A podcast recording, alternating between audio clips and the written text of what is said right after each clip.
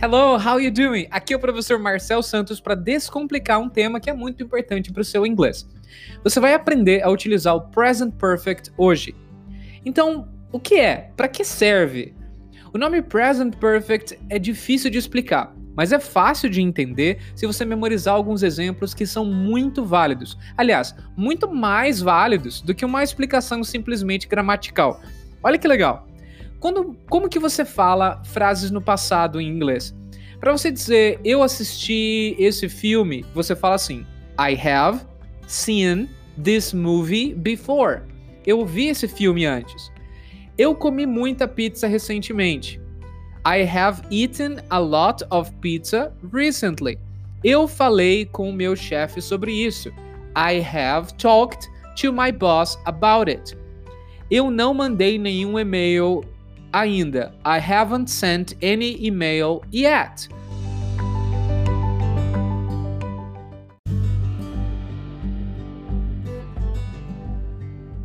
I haven't tried to do it this way. Eu não tentei fazer isso desse jeito.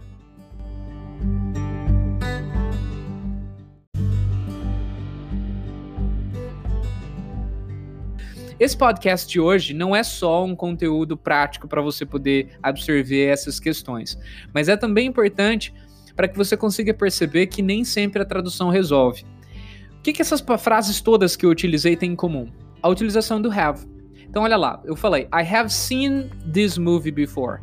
I have eaten a lot of pizza. I have talked to my boss. I haven't sent any email yet. I haven't tried to do it. Você notou que, olha que interessante, né? Esse have funciona como o passado em português, né? Quando você coloca com as ações, ó, I have talked, eu falei. I have eaten, eu comi.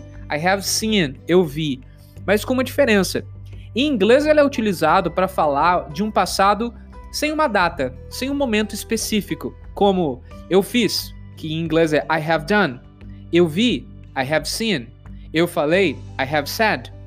Para momentos exatos no passado, a gente tem outro tempo verbal, tá? Aqui é o eu vi, por exemplo, ontem, I saw, tá? Então eu encontrei, I found. Encontrei quando? Ah, encontrei de manhã, I found in the morning. Eu quis, I wanted. Então eu, ou eu queria, né? Eu queria falar com você ontem. I wanted to talk to you yesterday. Eu quero que você perceba que esses passados são passados específicos.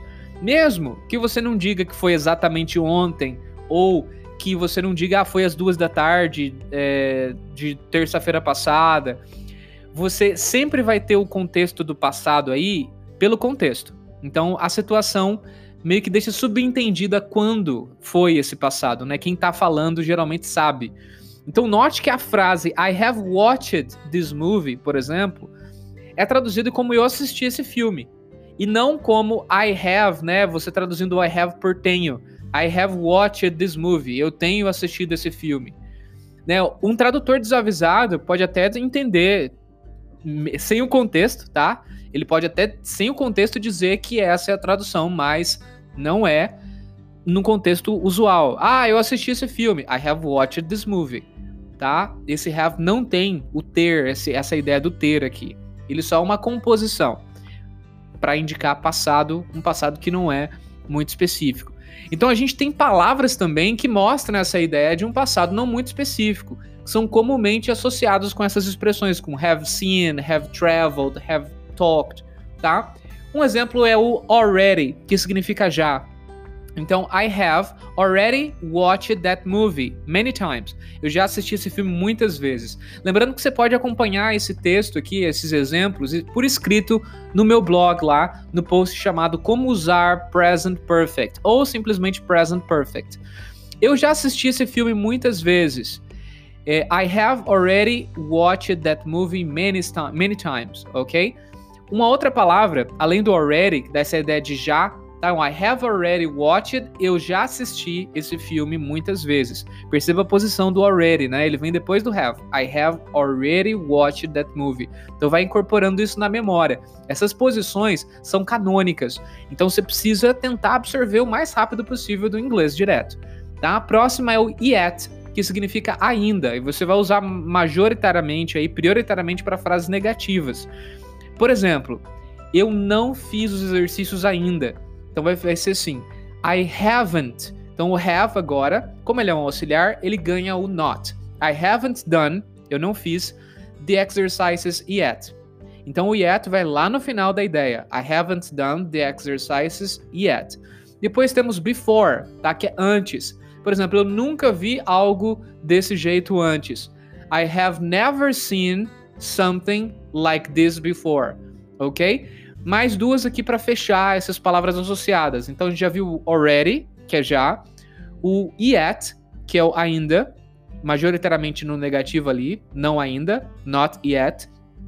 Before, que significa antes, o recently agora, para fechar, e o lately.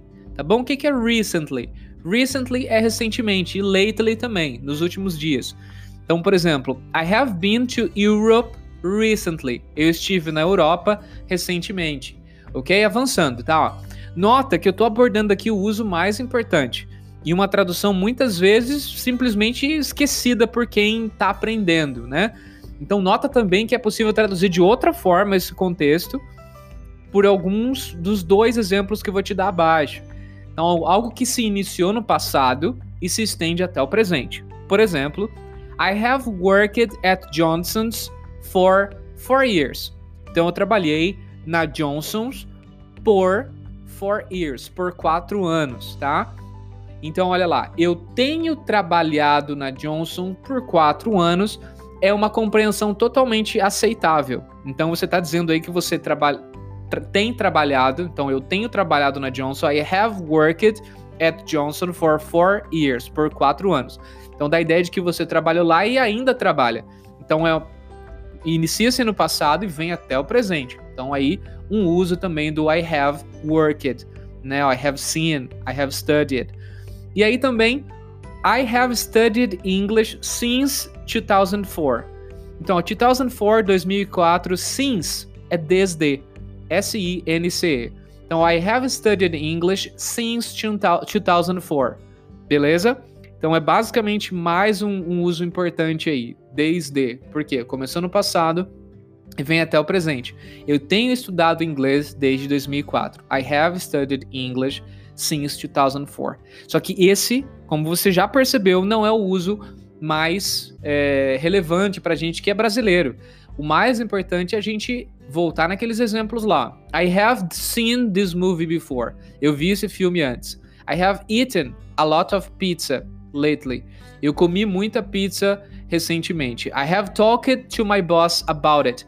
Eu falei com o meu chefe sobre isso. Então você percebe que o have mais o verbo aí no particípio é usado é, para um passado que não é específico, né? Ah, eu falei com o meu chefe sobre isso. Não tô falando quando aconteceu, tá? Beleza? Isso é bem, bem importante. Avançando, tá? Então, ó.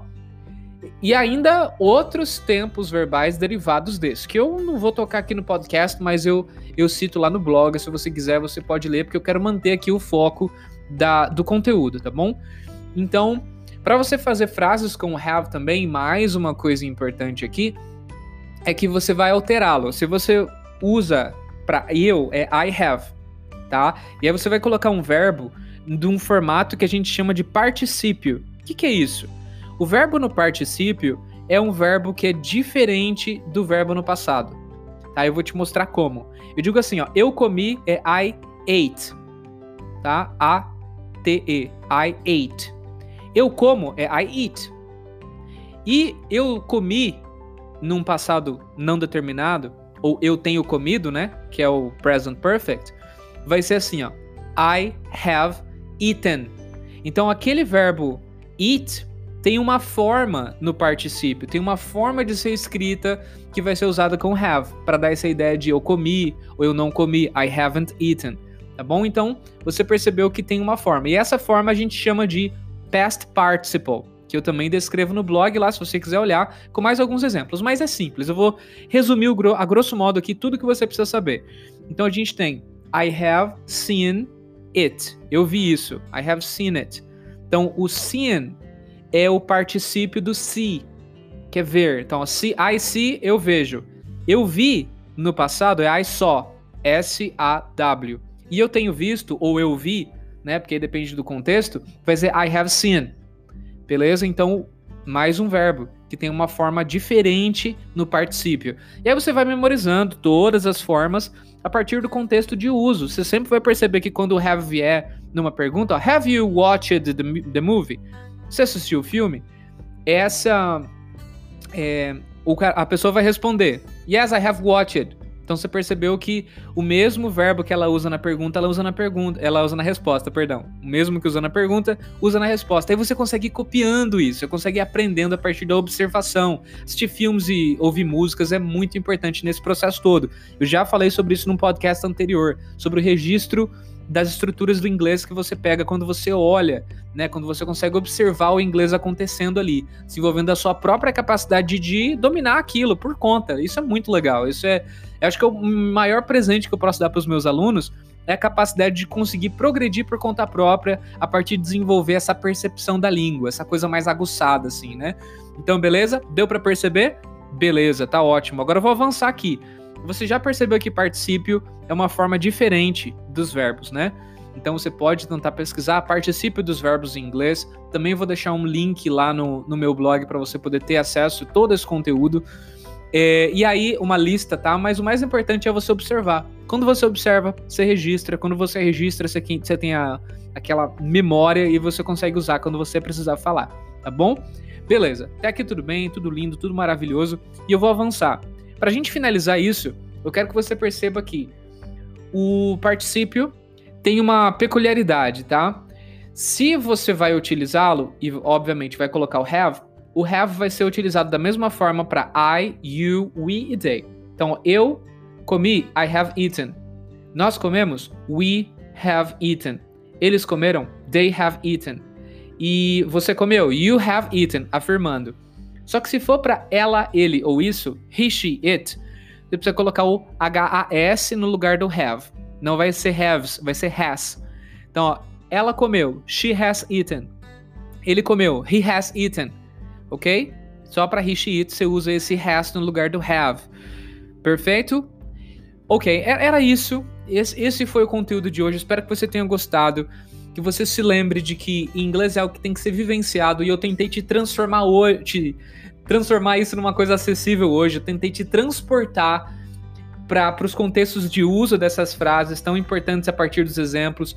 Espero que você continue ouvindo aqui e dividindo esse conteúdo com mais pessoas. Eu te agradeço muito e caso você queira, o meu blog ainda não está no ar, provavelmente, mas estará em breve. Você vai poder acessar através do endereço professormarcelsantos.com ok? Até lá, um forte abraço, have a good time and see you next podcast.